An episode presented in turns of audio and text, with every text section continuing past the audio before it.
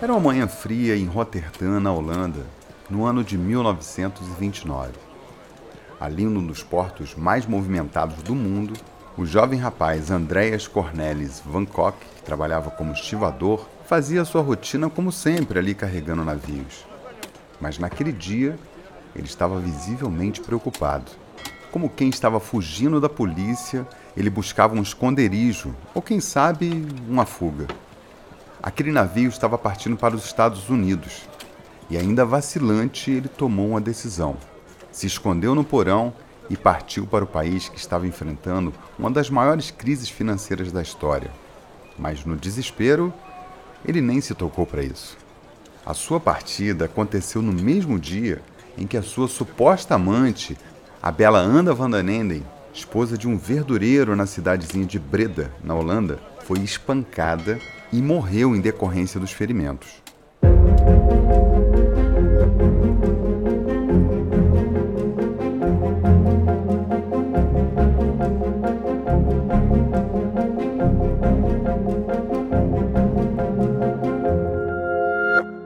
Entrando ilegalmente nos Estados Unidos aos 20 anos de idade, Andreas adotou uma identidade falsa e passou a se chamar Tom Parker. E assim começava a história de um dos mais famosos empresários da música de todos os tempos.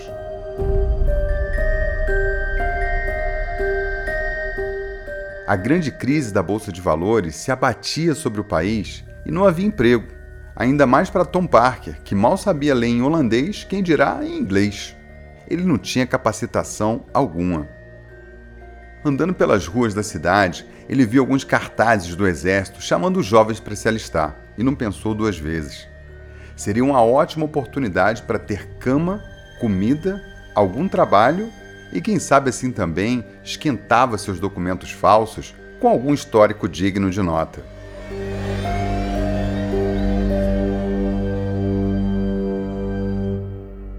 Já no exército, ele serviu por dois anos, mas teve um histórico conturbado. Ele foi advertido algumas vezes e até colocado preso numa solitária. Após ter um ataque de nervos nesse episódio, ele foi avaliado numa junta médica e acabou expulso.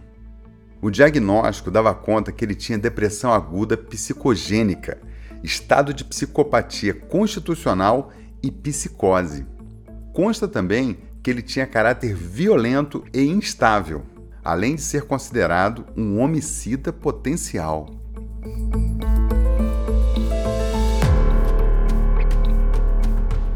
Atordoado, sem família no país e agora sem uma ocupação, logo ele viu uma oportunidade de trabalhar no ramo onde a sua malandragem seria útil e o seu passado não seria tão importante. Circos e parques de diversão.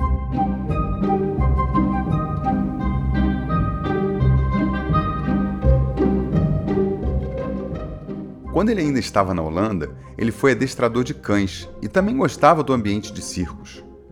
Numa ocasião, inclusive, ele treinou alguns cavalos da família para fazer um número de circo e, quando seu pai viu, ficou furioso. Deu uma coça nele na frente de todos e gritou com ele, dizendo que ele nunca seria nada na vida. Uma lembrança que ele guardava com rancor. Naquele tempo, os circos e parques de diversão viviam na informalidade. Como um estilo quase que cigano, andando de cidade em cidade, entretendo as pessoas, tinha um ambiente perfeito para Tom Parker prosperar. Ele se sentiu em casa. Aprendeu a arte de entreter e manipular o público. Com o tempo, ele começou a agenciar alguns artistas da cena musical local e chegou a representar alguns cantores de fama regional. Seu sucesso não era lá essas coisas, mas para um imigrante legal, sem estudos e com passado controverso, ele estava no lucro. Muito articulado e ardiloso, ele criou relacionamentos com pessoas influentes no sul do país, alguns empresários, políticos, foi marqueteiro em campanhas eleitorais, e foi numa dessas que ele tirou a sorte grande, quando um político ganhou para governador e, como gratidão, lhe ofertou um título de coronel. Pronto, agora ele faria do título seu primeiro nome, e daí em diante ele se anunciava como Coronel Tom Parker o que lhe daria mais crédito e uma atmosfera de poder. Ele gostava muito disso. Ele já passava ali dos 45 anos, perambulando como um agente de segunda linha em circos e shows locais, sempre de olho comprido, buscando novos talentos que pudesse agenciar e levar alguma vantagem. Então ele soube de um rapaz que iria se apresentar naquela semana. Ele estava fazendo muito sucesso cantando músicas de negros, rhythm and blues, mas era um rapaz franzino, branco e de olhos claros. Curioso, ele foi assistir. Chegando lá, viu um rapaz nervoso antes de entrar no palco, inseguro e trêmulo. Mas quando ele entrou no palco, soltou a voz, a mágica aconteceu.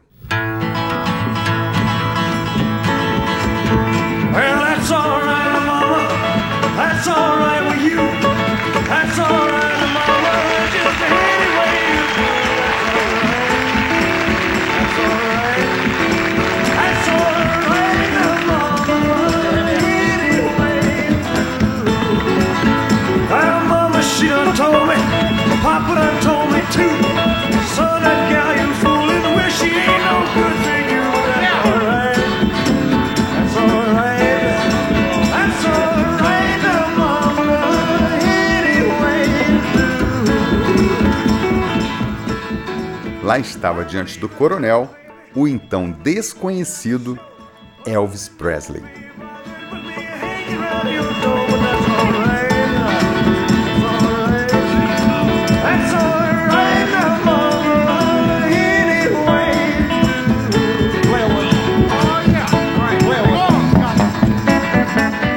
Nessa época, Elvis tinha um pequeno contrato com a gravadora Sun Records e o coronel se ofereceu para apoiar na sua carreira. Prometeu mundos e fundos, se aproximou de Elvis, da família e dos amigos. Costurou boas conversas, foi tornando a situação favorável para ele e também foi ganhando a confiança de Elvis, que, bem aos 20 anos, já tinha escolhido o coronel como seu assessor.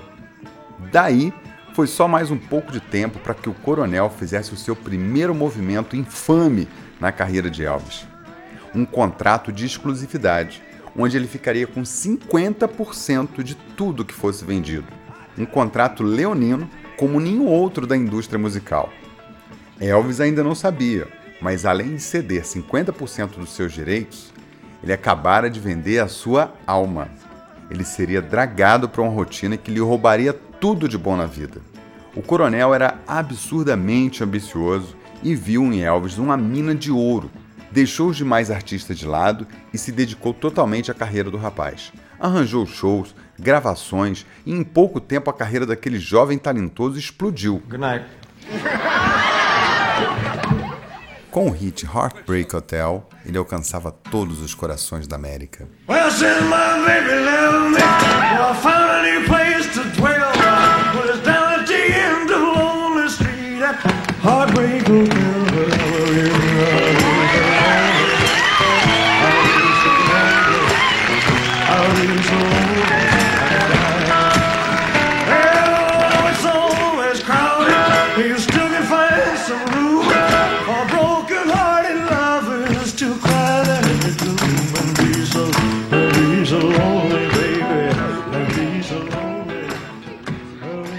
Elvis tinha um talento e uma presença de palco inconfundível. Sua voz era única e potente. O seu jeito de dançar simplesmente enlouquecia as meninas e enfurecia os homens. Os conservadores o acusavam de ser indecente e pervertido. Elvis cantava para negros e brancos numa época de segregação racial. Pior, cantava blues e gospel, que eram essencialmente estilos de música cantado por negros. Ele era transgressão em pessoa. Não demorou muito para que as autoridades pressionassem o coronel para que ele colocasse o rapaz nos trilhos. Ameaçavam prender Elvis caso ele continuasse com aquele comportamento que deixava as mulheres histéricas.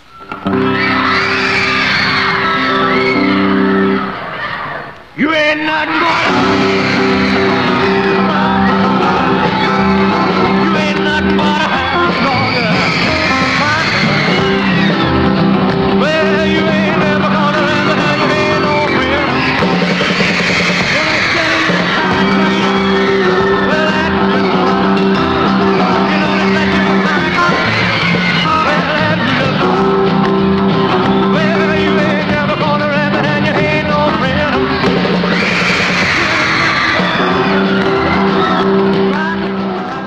Coronel Parker, que antes circulava nos bastidores da cena musical sem muita visibilidade, agora estava sendo alvo de reuniões constantes com políticos e policiais.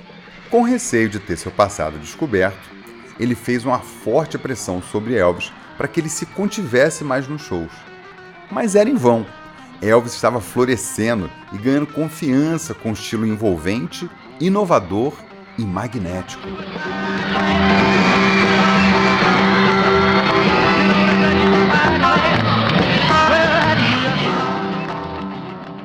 Elvis já tinha grande visibilidade no país, era um artista famoso. Convites para shows no exterior começavam a surgir, e aí o coronel se viu num beco sem saída. Ele não podia sair do país porque não tinha passaporte. Ele era um imigrante ilegal. Seria descoberto e talvez deportado se fosse exposto. Como lidar com isso então? A pressão não parava de aumentar e então o coronel fez o seu segundo movimento infame na carreira de Elvis. O convenceu a servir o exército aos 22 anos. Ninguém, nem mesmo Elvis, achou isso uma boa ideia.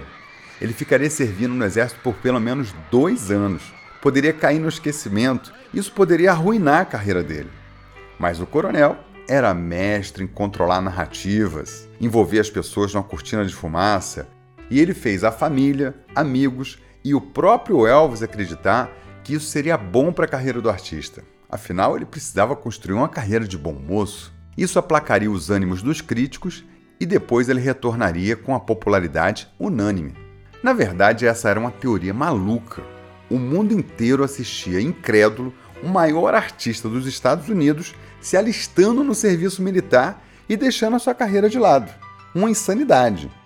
Durante esse período de Elvis no exército, o coronel continuou pressionando o rapaz para produzir novas músicas, compor mais e, enquanto isso, lançava músicas que tinha gravado previamente para manter o nome de Elvis em evidência. Esse aqui é um exemplo. Well,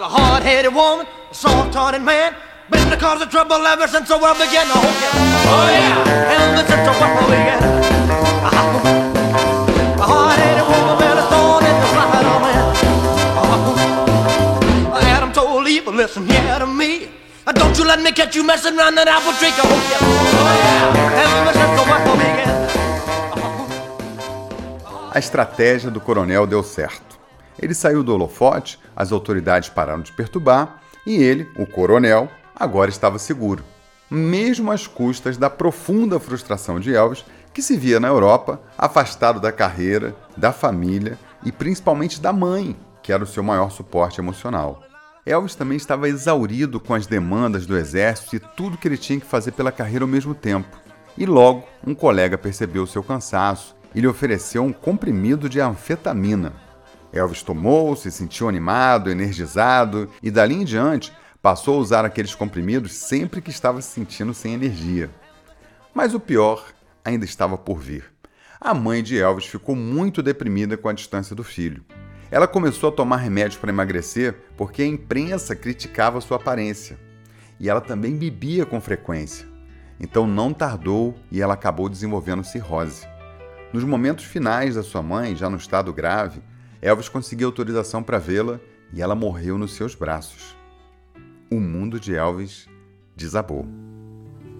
Love me tender, love me sweet, never let me go. You have made my life complete, and I love you so. Love me tender, love me true, all my dreams fulfill. For my darling, I love you, and I always will. Aquilo para o coronel era uma dádiva, porque a influência dele sobre Elvis agora era definitiva. Além dele ser o mentor profissional, agora era o suporte emocional, a pessoa de confiança dele. Carta branca para manipular o artista como ele quisesse. Passado algum tempo, Elvis volta aos Estados Unidos depois de servir e é recepcionado em grande estilo. Os fãs o receberam com entusiasmo e logo ele retornou à sua carreira da mesma forma meteórica de antes. Muitos anos mais tarde, depois que Elvis morreu, a imprensa insistiu para que John Lennon fizesse algum comentário sobre a morte de Elvis. Então ele finalmente cedeu e comentou: Bom, eu vou admitir agora. Ele morreu quando partiu para o exército. Foi quando o mataram. O resto seria apenas morte em vida. Pois é, foi bem isso que aconteceu. O coronel já o esperava com a jornada interminável de shows vendidos pelo interior dos Estados Unidos em cidades de todo tipo, passando por locais sem estrutura, hotéis de segunda linha, tudo perfeitamente alinhado para que ele, como empresário, tivesse as melhores margens possíveis. E o que veio a seguir foi uma onda de shows onde Elvis arrastava o público, enlouquecia fãs e apresentava performances alucinantes. Elvis flertava com a exaustão o tempo todo, sempre andava no limite.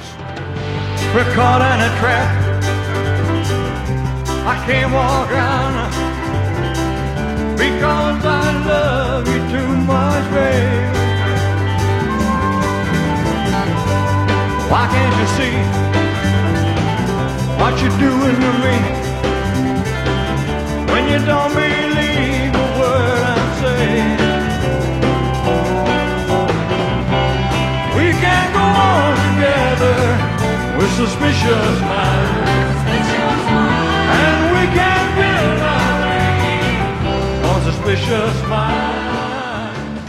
Naquela época ninguém sabia o que era burnout, mas definitivamente esse era o estado normal que ele vivia. E agora ele já tomava anfetamina com frequência. Também tomava outros remédios para dormir e bebia sem muita regra. Sua vida agora era completamente caótica e ele não tinha clareza do embaraço em que estava envolvido. O coronel também preparou um contrato com a Paramount para que Elvis fizesse uma série de filmes musicais, que não foram muito bem vistos pela crítica, e mesmo Elvis não curtia fazer aquilo porque achava os roteiros bobos e as músicas ruins. Mas enquanto Elvis pagava de bom moço, com cabelo arrumadinho e farda do exército, os Beatles desembarcavam nos Estados Unidos com a pegada rock, lançando moda e tirando os holofotes de Elvis.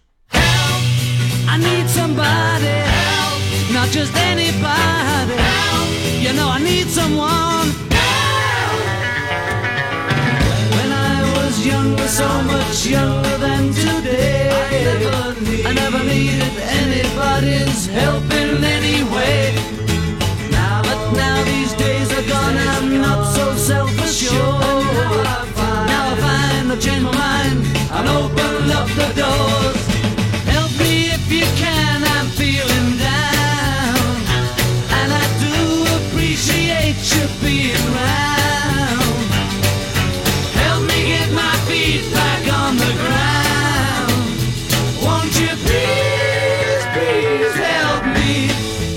Enquanto todos estavam satisfeitos com a carreira de Elvis, com a condução cafona do coronel, os Rolling Stones também invadiam as rádios cantando a sua total insatisfação.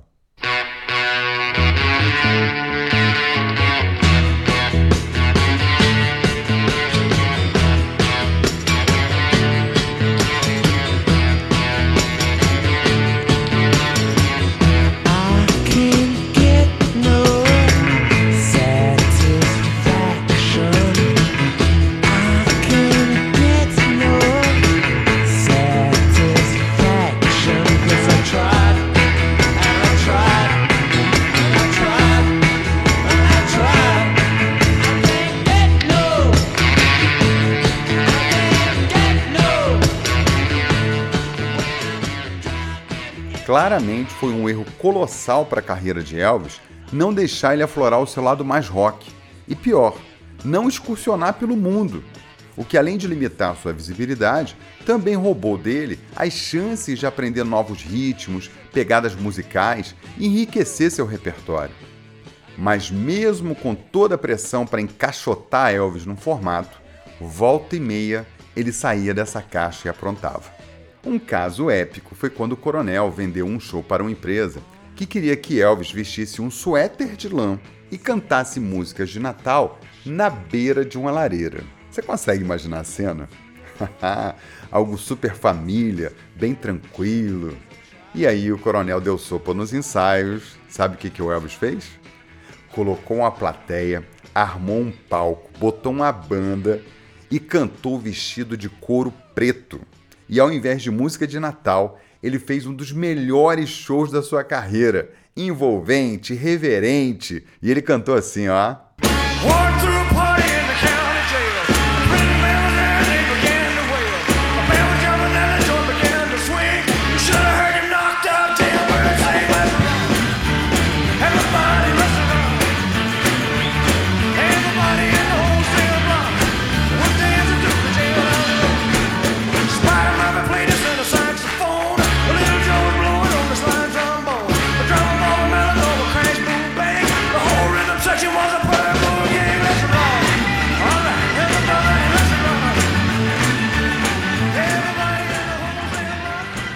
Ele era um gênio quase incorrigível. Elvis começava a articular com amigos uma turnê internacional que passaria por vários países. Esse era o seu maior sonho. Ele estava determinado com essa ideia e tinha muitos detalhes planejados. O coronel, quando soube disso, já tratou de criar uma teoria da conspiração em que as pessoas queriam matar o Elvis. Começou a criar uma estrutura de segurança em torno dele e disse que pessoalmente iria cuidar da segurança dele. Convenceu a todos que a turnê internacional era extremamente cara. E antes de pensar nisso, era importante fazer shows com grande valor nos Estados Unidos para viabilizar um projeto assim. Dessa maneira, o coronel mais uma vez ganhou tempo. Além de um claro problema em sair do país, que ninguém tinha sacado ainda, havia outro problema pior com o coronel. Ele era um jogador inveterado e já estava com a dívida impagável nos cassinos de Las Vegas. Então, além das apresentações pelo país, ele também fez contratos de shows em Las Vegas para amortizar as dívidas com cassinos. Mas Elvis nem sonhava com isso. Ele estava completamente entorpecido por drogas, doente, abatido, e nessa altura o seu discernimento já estava comprometido. Todo aquele quadro era perfeito para o coronel, que nunca fez nenhum esforço para cuidar da saúde daquele que deveria ser o seu maior protegido. Ele tirava tudo o que podia de Elvis, sem piedade e com ganância. Não bastasse isso, ele continuava na jogatina e a sua dívida não parava de aumentar. E então o coronel fez o movimento mais perverso que podia na carreira de Elvis. Ele fechou um contrato de cinco anos com um hotel em Las Vegas para que Elvis só se apresentasse lá. Ele finalmente colocaria o seu passarinho numa gaiola de ouro e roubaria de uma vez a chance do maior artista dos Estados Unidos de todos os tempos ter uma carreira internacional. Em troca, o coronel ganharia o perdão da dívida e crédito eterno para jogar no cassino e nenhum desgaste com assuntos da imigração. Elvis foi envolvido numa rotina massacrante, que é bem típica do mundo artístico, mas onde seu empresário forçava cada vez mais. Em pouco tempo, a vida de Elvis estava completamente consumida por drogas, álcool, seu casamento acabou, ele estava profundamente doente, cercado de gente interesseira, e o mundo viu o seu maior astro definhar física e mentalmente. Maybe I didn't treat you quite as good as I should have. Maybe I didn't love you quite as often as I could have. Little things I should have said and done. I just never took the time. You were always on my mind. You were always on my mind. Maybe I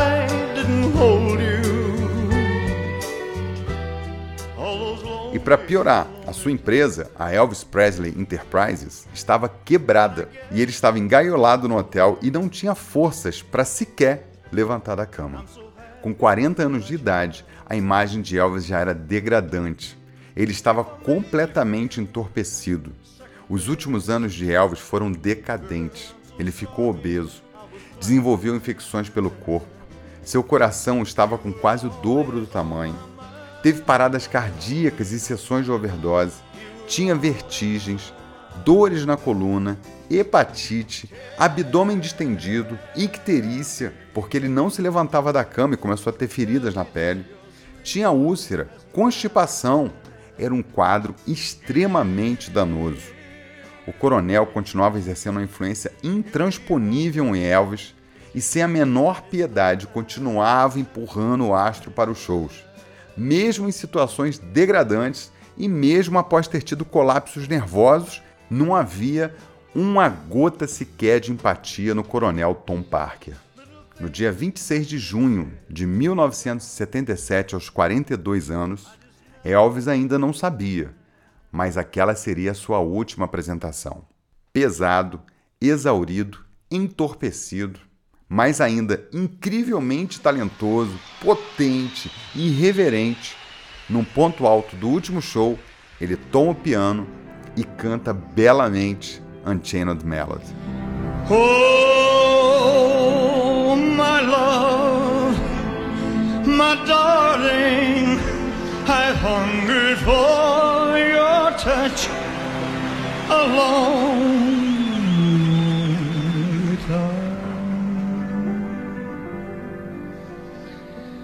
time.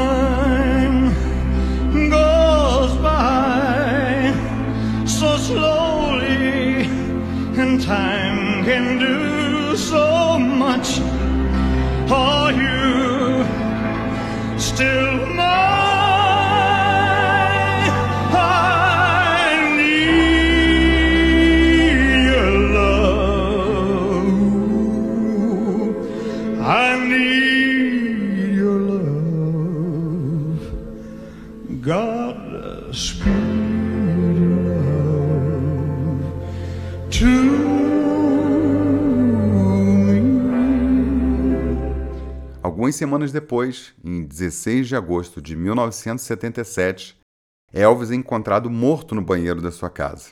Morria a maior estrela da música daquela época. I'll be coming home.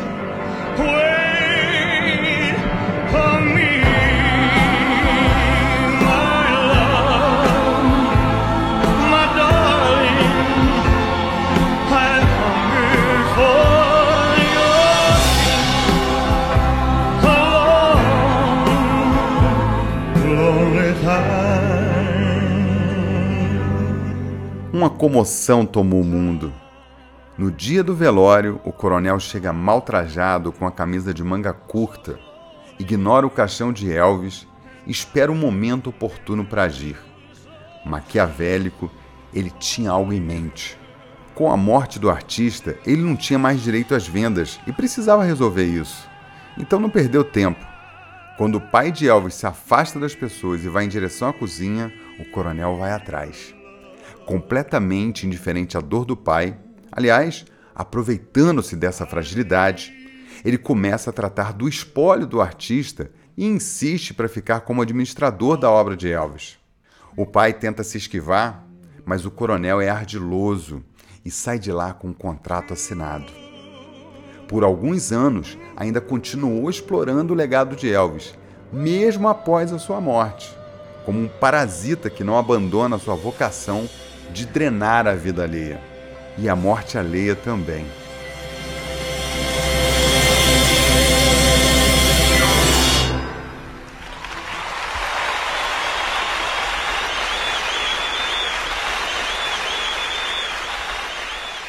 O coronel Tom Parker era um psicopata. Um psicopata empresarial.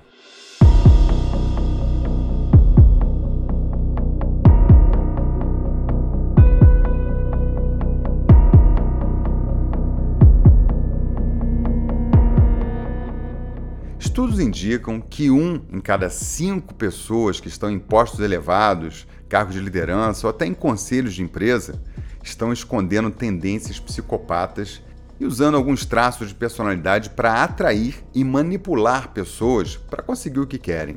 Uma pesquisa do psicólogo Paul Babiak, baseado em Nova York, mostra que até 4% dos líderes de negócio nos Estados Unidos poderiam ser considerados psicopatas. A média geral na população é de 1%, mas há uma concentração maior em cargos de poder. Outra pesquisa dá conta que 12% dos líderes apresentam algum comportamento de psicopata. Aqui estão alguns desses traços para você começar a reconhecer. Os psicopatas podem enganar, manipular, explorar, ameaçar, roubar ou agredir fisicamente as pessoas. Alguns desses comportamentos podem ser sutis ou mais grosseiros. No mundo corporativo, podem surgir como assédio, pressão excessiva ou indiferença ao outro.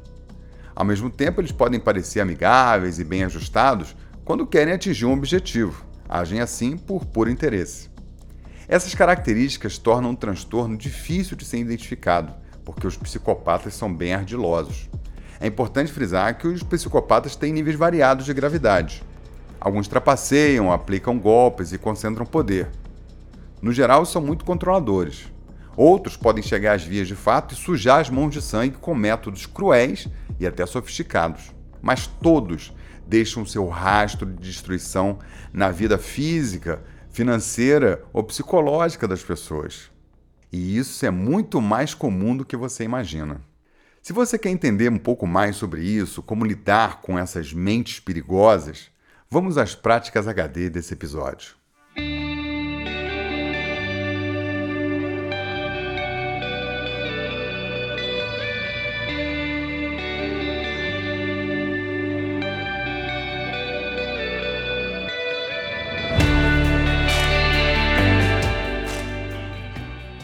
Prática número 1. Um, assista o filme Elvis, do diretor Baz Luhrmann, lançado em 2022, com Tom Hanks no papel do coronel Tom Parker e a atuação brilhante do australiano Austin Butler no papel de Elvis, dando um show de interpretação.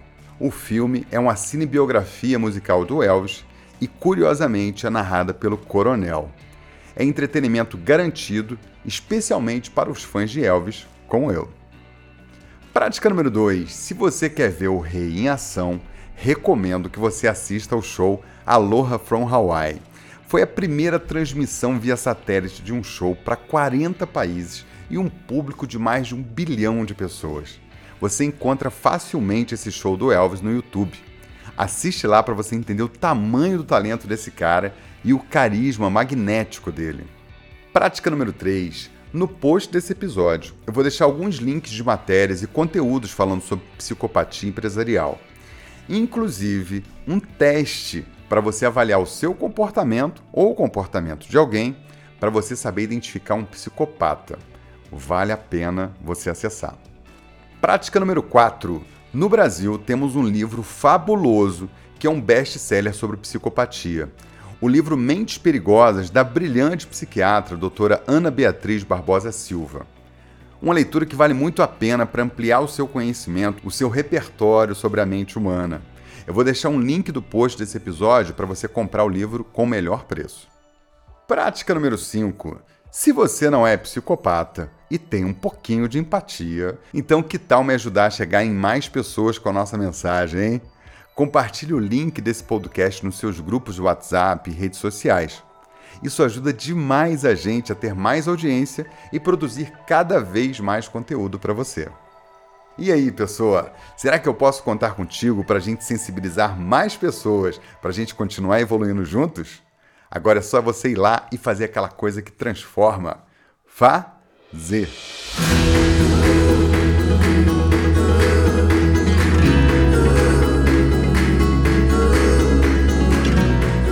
Oi, Michael, bom dia. Meu nome é Natália, sou de Piracicaba, interior de São Paulo.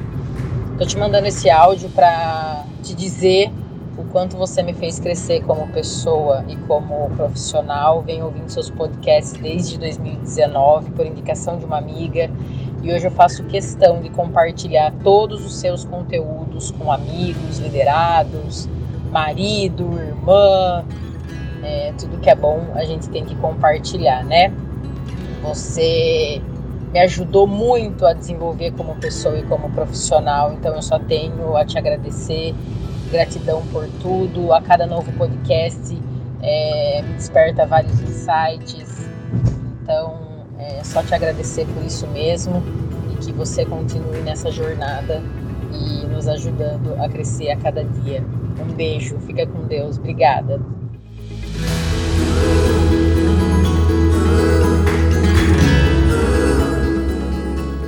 Ei, Natália, que bom te ouvir. Gratidão enorme pela sua companhia com a gente nesse tempo todo e por compartilhar o nosso conteúdo com as pessoas. Poxa, muito obrigado. Isso faz uma diferença enorme pra gente, você não pode calcular. Um abraço no seu coração, parabéns pela abertura de aprender e vamos juntos, porque as novidades não param por aqui, viu? Vai ser sempre uma alegria ter você por perto. Viu? Faz com a Natália, sai da Zona C e manda uma mensagem para mim. Faz perguntas, manda seu feedback ou conta como o líder HD faz a diferença para você. Anota aí o nosso WhatsApp, é 21 99520 1894. Tô te esperando.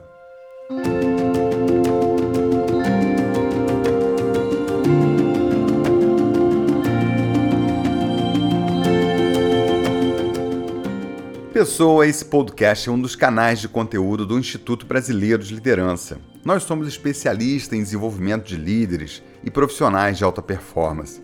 Somos únicos a ensinar liderança evolutiva e nossos eventos são impactantes, transformadores e empolgantes.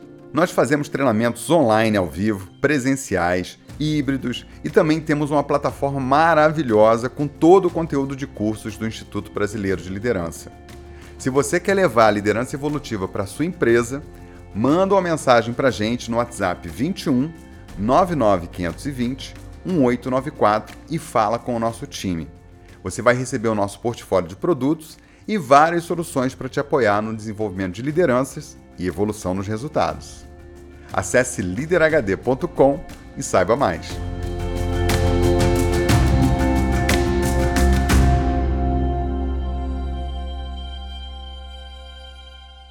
Bom, eu vou partindo e deixo você com a cereja do bolo desse episódio. Alguns dias antes de Elvis morrer, ele fez a sua última apresentação. E como se fosse um prenúncio do seu fim, ele que sempre encerrava o seu show com a música Can't Help Falling in Love, dessa vez quebrou o protocolo e cantou a música My Way. A letra é quase uma carta de despedida. Ela diz assim: E agora, o fim está próximo. Então eu encaro meu último ato. Meu amigo, eu vou falar claramente. Eu vou expor meu caso, do qual estou certo. Eu vivi uma vida completa. Eu viajei por toda e qualquer estrada. E mais, muito mais do que isso, eu fiz do meu jeito. Arrependimentos eu tenho alguns, mas muito poucos para citar. Eu fiz o que eu tive que fazer. Eu continuei fazendo sem isenção. Sim, houve momentos, eu tenho certeza que você sabe, que eu dei um passo maior do que a perna. Mas apesar das dificuldades, quando havia dúvida, eu acabava com ela. Enfrentei tudo isso e continuei de pé. E eu fiz do meu jeito.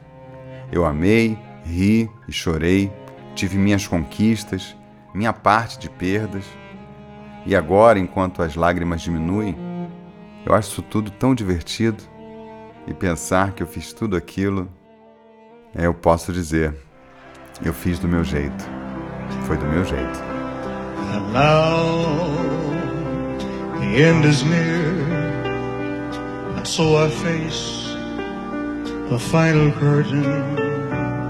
My friend, I'll say it clear.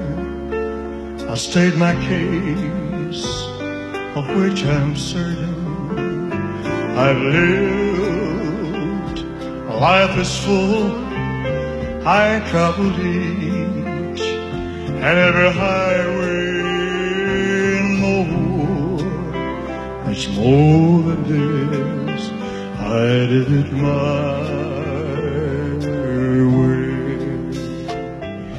way. Elvis ficou anos trancafiado por um contrato onde ele tinha que se apresentar no mesmo lugar o tempo todo, num hotel em Las Vegas.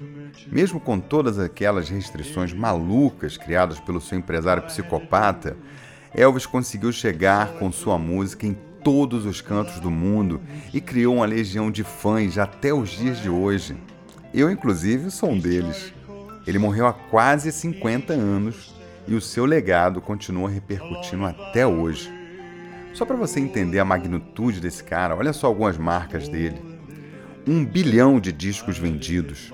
Elvis Presley é um dos artistas musicais mais vendidos de todos os tempos.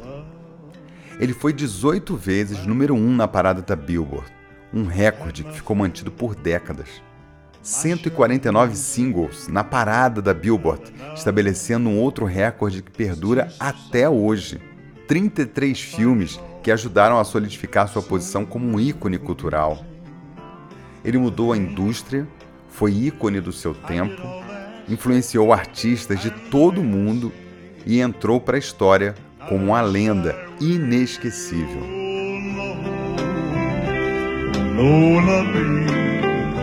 I did it